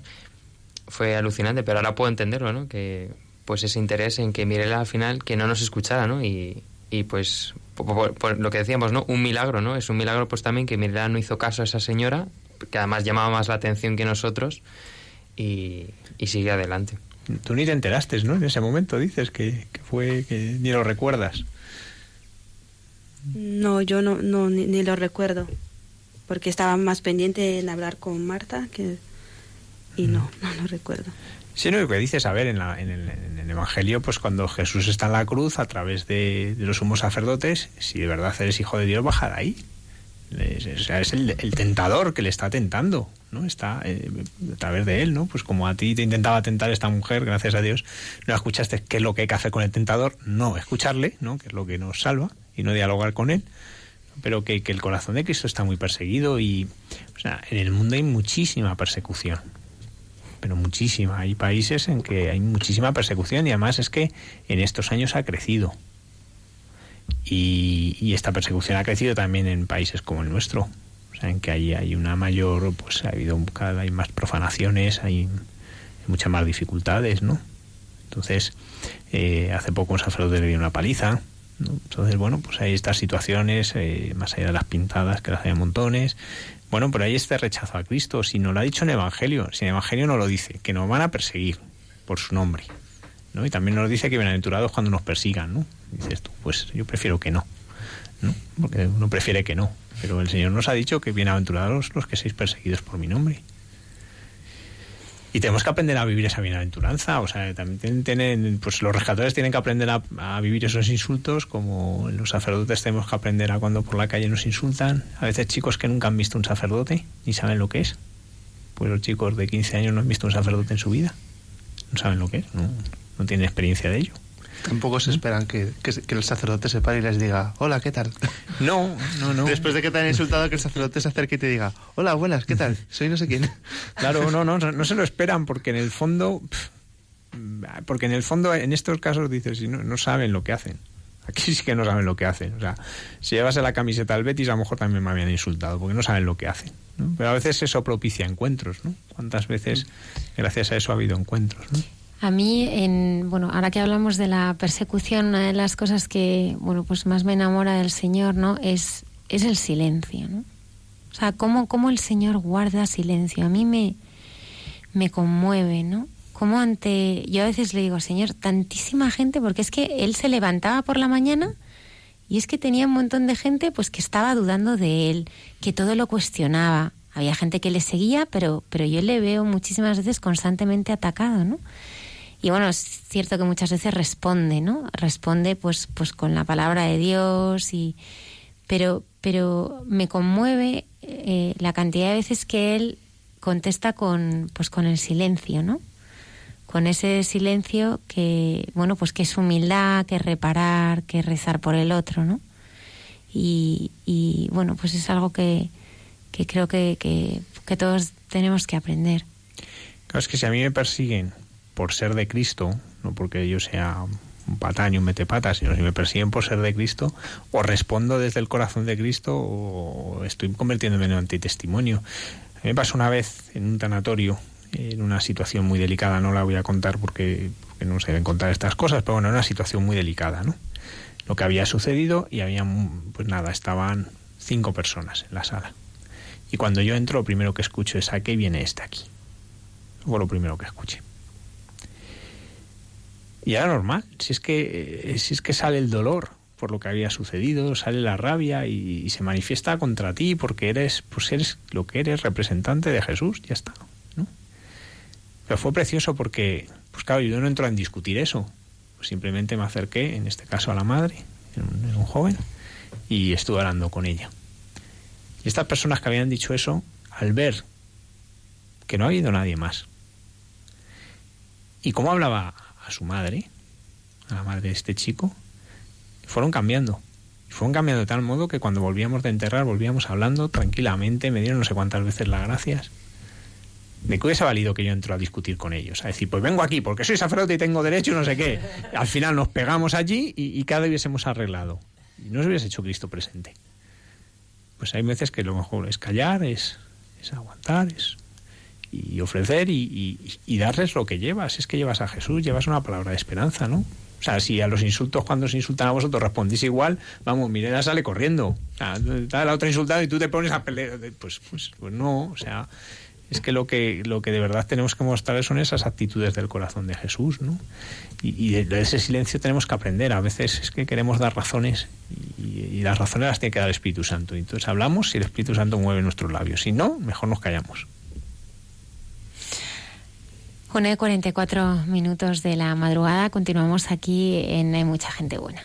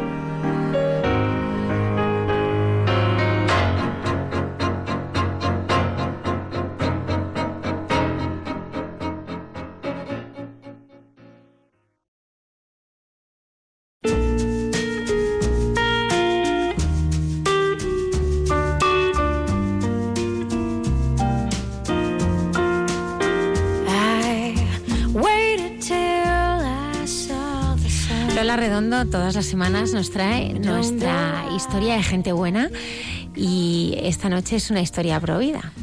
Efectivamente, Almudena, hoy da la casualidad de que la protagonista de nuestra historia de gente buena, al igual que nuestros invitados, trabaja para transmitir mensajes pro vida y de una forma muy peculiar. Alison González es una mexicana de 22 años que recorre las carreteras de Estados Unidos con un claro mensaje, que todos tengan la oportunidad de vivir desde la concepción. Todo comenzó cuando Allison decidió unirse a Crossroads, una iniciativa católica surgida en Estados Unidos inspirada por San Juan Pablo II. El objetivo de este proyecto es promover la cultura de la vida. Cada año los participantes recorren durante casi tres meses cerca de 16.000 kilómetros a través de 36 estados hasta llegar a su meta final, que es la ciudad de Washington, D.C. Allison conoció Crossroads a través de la Asociación Civil Mexicana Pasos por la Vida, que organiza la Marcha por la Vida en Ciudad de México y con la que ha trabajado casi cuatro años. Durante el recorrido, mientras van por la carretera, van visitando diferentes estados, diferentes ciudades y hacen misa diaria. El mensaje que se da en las carreteras de los participantes es muy claro. Llevan una camiseta amarilla chillona con la palabra pro-life, pro-vida. La idea de Crossroads es hacer un poco de penitencia y sacrificio a través de la renuncia a ciertas comodidades. Sin embargo, esto no disminuye el ánimo de los participantes en esta peregrinación en defensa de la vida y rechazo del aborto. Los fines de semana hacen oración en las entradas de las clínicas abortivas, rezan el rosario y la Divina Misericordia. Alison asegura que caminar por la carretera no es nada sencillo y conlleva un riesgo, pero para ella defender la vida lo vale todo, ya que si algo tiene claro en su vida es que está dispuesta a dar su vida por esos valores porque confía y cree que son la verdad y que son lo mejor para todos. Además, alienta a los jóvenes a que no tengan miedo a ser generosos, que no hay mejor forma de defender la vida más que viviendo la propia, celebrando la vida y entregándose a los demás. Pues Alison, Gonzalo, ¿eh? personas que cambian vidas de otras. Claro, y es que esto tenemos también que aprender. En Estados Unidos ha habido un giro, o sea, de, de, de una mayoría proelección, como dicen allí, o sea, pro aborto, ahora hay una mayoría pro vida y que marca elecciones y que marca en algunos estados prácticamente se ha desterrado el aborto y es posible, por tanto, nos muestran que es posible. Lo que pasa es que hay que hacer un cambio cultural. O sea, vivimos una cultura del descarte, dice el Papa, ¿no? en que se descarta a los niños que van a hacer, se descarta a los ancianos, se descarta a los enfermos, se descarta, ¿no? Y, y se puede cambiar esta cultura eh, provida en todas sus todas sus manifestaciones, ¿no? A veces lo pro vida se relaciona con manifestarte contra el aborto, pues ya nos ha estado contando Daniel y Gonzalo que no, que mucho más que eso, ¿no? Y además que es curioso que la, la iniciativa es de Juan Pablo II, como la vuestra. Bueno, es que Juan Pablo II fue el gran impulsor, sobre todo a través de Evangelium Vitae. ¿no? Evangelium Vitae es una carta preciosa, el Evangelio de la Vida, ¿no? y, y, por ejemplo tiene palabras preciosas hacia las mujeres que han abortado, ¿no? ¿Sí? Hay muchísima esperanza. Y habla pues eso de, de la, la, necesidad de, de, preservar, de defender y de ayudar a que la vida crezca. Nuestras sociedades son sociedades que, que, se, que se están muriendo. En España en los últimos años ha bajado la natalidad un 21%. Uh -huh. Entonces, pues eh, todas estas iniciativas pues, nos pueden ayudar a cambiar, ¿no? Si empezásemos a cambiar, a, a, hablar de otra manera del embarazo, a hablar de otra manera de los niños que van a hacer, si mostrásemos alegría cuando viene un niño al mundo, ¿no? pues qué distinto sería todo. Y estas iniciativas ayudan a eso, a darnos cuenta, a darnos cuenta que esto es otra cosa. Pues eh, se bautizaron 11 niños pero este fin de semana también hemos, hemos bautizado al, al bebé de este programa. al bebé de este programa que tenemos al papá. ¿Cómo fue ese bautizo, don Luis? Pues fenomenal, la verdad que viviéndolo con mucha alegría y con muchas gracias a Dios sobre todo, entendiendo que, que es un regalazo que, que, nos hace la iglesia y, y, y tratándolo de vivir así, ¿no? Y, y adoptando la, la responsabilidad que, que sabemos que, que, se acoge con el bautizo de un bebé. No paro de llorar, ¿eh? No paro de llorar, ¿eh? Que había mucha gente y ella decía, yo ya está, me bautizo pero me voy a casita. Lloró mucho, pero también el momento justo del bautizo se cayó. Anda. En el único momento. El resto ya sí llorando o, o cantando, no sé. Suele pasar, y cuando hace calor más. Porque, claro, en invierno cuando les echas agua fría en la cabeza los despiertas, pero ahora les echas agua y les quedan tan tranquilitos. Me gustaría dar las gracias a todos nuestros invitados. Muchas gracias, Gonzalo, por haber estado aquí. Muchas gracias a vosotros. Damos también las gracias a Mirela que ha compartido con nosotros pues la esperanza que la movió a, a, pues ahora tener ese chico precioso y a seguir adelante con su vida y haber descubierto un nuevo sentido, ¿no? Y, y a- estar más cerca de Dios también. Sí, muchísimas gracias por haberme invitado a su programa y, y que espero que mi testimonio llegue a muchas personas. Seguro que muchas sí. mujeres. Llegarás. Mm. Y también damos las gracias a Daniel, que también es parte de este equipo de rescatadores y seminarista. Gracias a vosotros, ha sido un verdadero placer estar, estar aquí. Y a Victoria, que no ha dicho nada, pero aquí ha estado también acompañándonos. Está orgullosa de su hijo, ¿eh? Sí. Vamos, estamos todos orgullosos de Gonzalo con nuestra madre. Muchas gracias a Lola Redondo y al padre Javier eh, Mairata. Bueno, pues nos quedan ya escasos minutos para terminar el programa. No podemos hacerlo de otra manera que, que rezando. Eh, invitamos a nuestros oyentes a que nos acompañen el próximo viernes aquí en Hay Mucha Gente Buena, que les acompañará indirecto durante todo el verano. Mm, No nos vamos, no nos vamos, estaremos aquí. De momento, el próximo viernes a las 12 en punto de la noche estaremos aquí en Hay Mucha Gente Buena. Que tengáis una feliz y santa semana.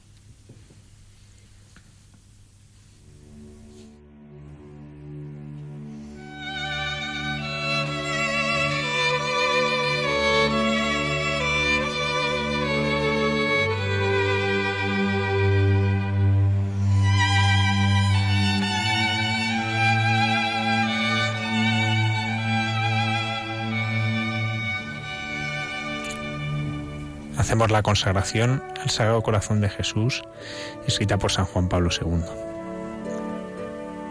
Señor Jesucristo, Redentor del género humano, nos dirigimos a tu sacratísimo corazón con humildad y confianza, con reverencia y esperanza, con profundo deseo de darte gloria, honor y alabanza.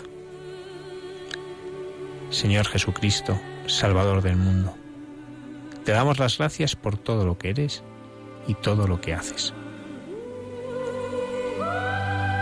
Señor Jesucristo, Hijo de Dios vivo, te alabamos por el amor que has revelado a través de tu sagrado corazón, que fue traspasado por nosotros y ha llegado a ser fuente de nuestra alegría, manantial de nuestra vida eterna. Reunidos juntos en tu nombre, que está por encima de todo nombre, nos consagramos a tu sacratísimo corazón, en el cual habita la plenitud de la verdad y la caridad.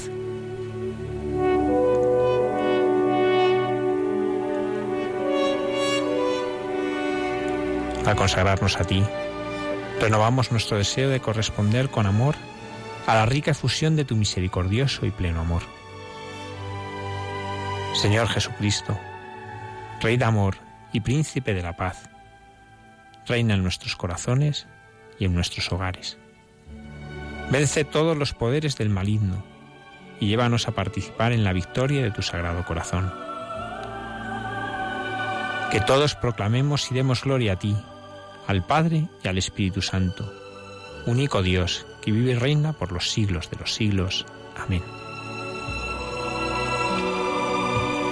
Y la bendición de Dios Todopoderoso, Padre, Hijo Espíritu Santo descienda sobre vosotros.